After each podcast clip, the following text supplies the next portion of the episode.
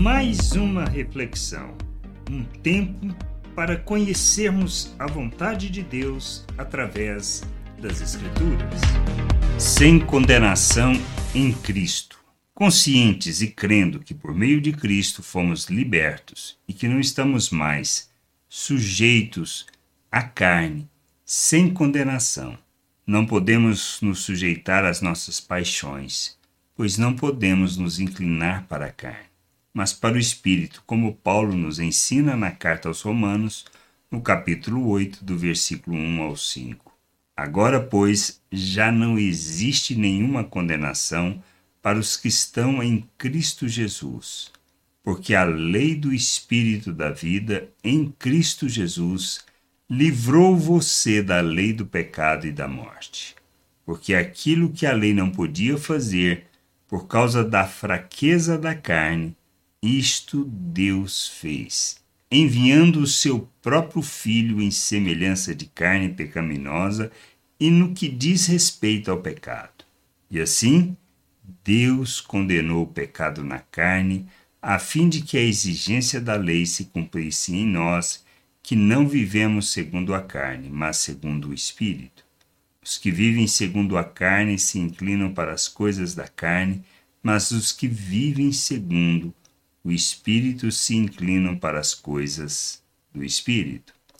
Termos essa consciência, o entendimento da redenção recebida por meio de Cristo, que somos livres, fomos libertos e inocentados diante do Pai capacitados por Sua graça para vivermos neste mundo como filhos, revelando o seu reino e a sua glória.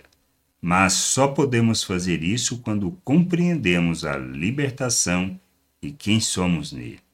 Para vivermos neste mundo, não inclinando nossas ações para o desejo natural, ou seja, para andarmos segundo a carne, para andarmos segundo o pensamento natural, mas para vivermos segundo o Espírito, sendo imitadores de Cristo e revelando a glória do Pai. Estamos sem condenação em Cristo. Fomos redimidos de nossa situação perante Deus e feitos seus filhos, para vivermos e andarmos como Cristo, sendo seus imitadores e enchendo a terra com o conhecimento da glória do Pai, pois nos inclinamos para o Espírito e caminhamos para a vida, não para a morte. Que a gente entenda e compreenda que somos livres e sem condenação. Nós tivemos em Cristo a nossa redenção para andarmos e vivermos, fazendo de nossas vidas, como Cristo, oferta em favor da vontade do Pai, prestando-lhe o verdadeiro culto, o culto que o agrada sermos em favor do mundo a sua oferta para a salvação de muitos. Graça e paz sobre a tua vida. Amém. Gostou da reflexão? Compartilhe. Não deixe de ler as Escrituras. Medite para poder crescer no conhecimento e vontade de nosso Deus e nosso Pai, para que, conhecendo o Senhor, possa o revelar ao mundo.